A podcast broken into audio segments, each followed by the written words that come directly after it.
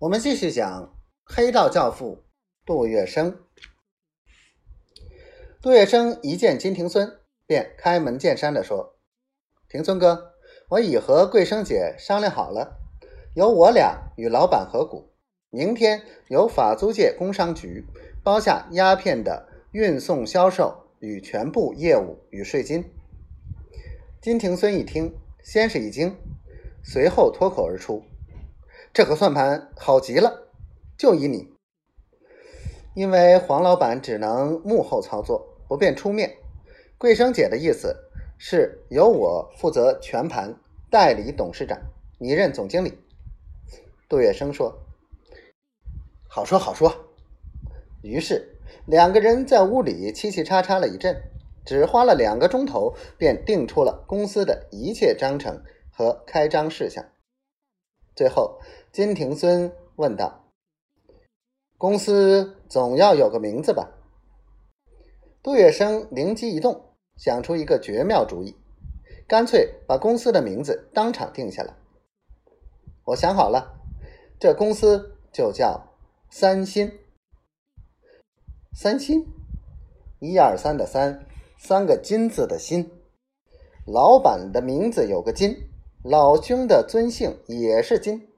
我月生虽没金，可托你们的福，也算一个金吧。这公司办好了，发大财，每日金子滚进来，三三见九，九两、九十两、九百两金子嘞。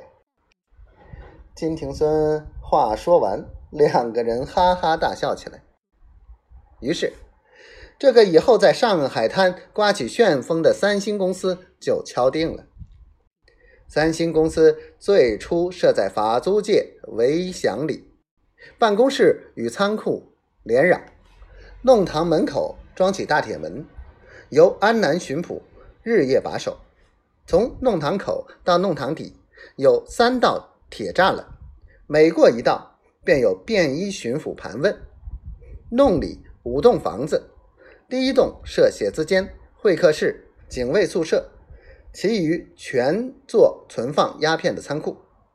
黄金荣不露面，由杜月笙任董事长，金庭孙出任总经理。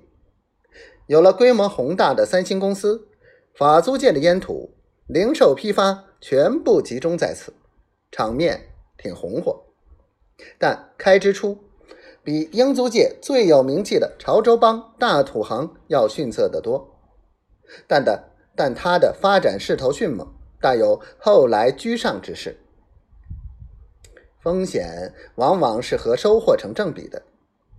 在杜月笙看来，每一次风险都蕴含着等量的成功种子，风险越大，回报则越高。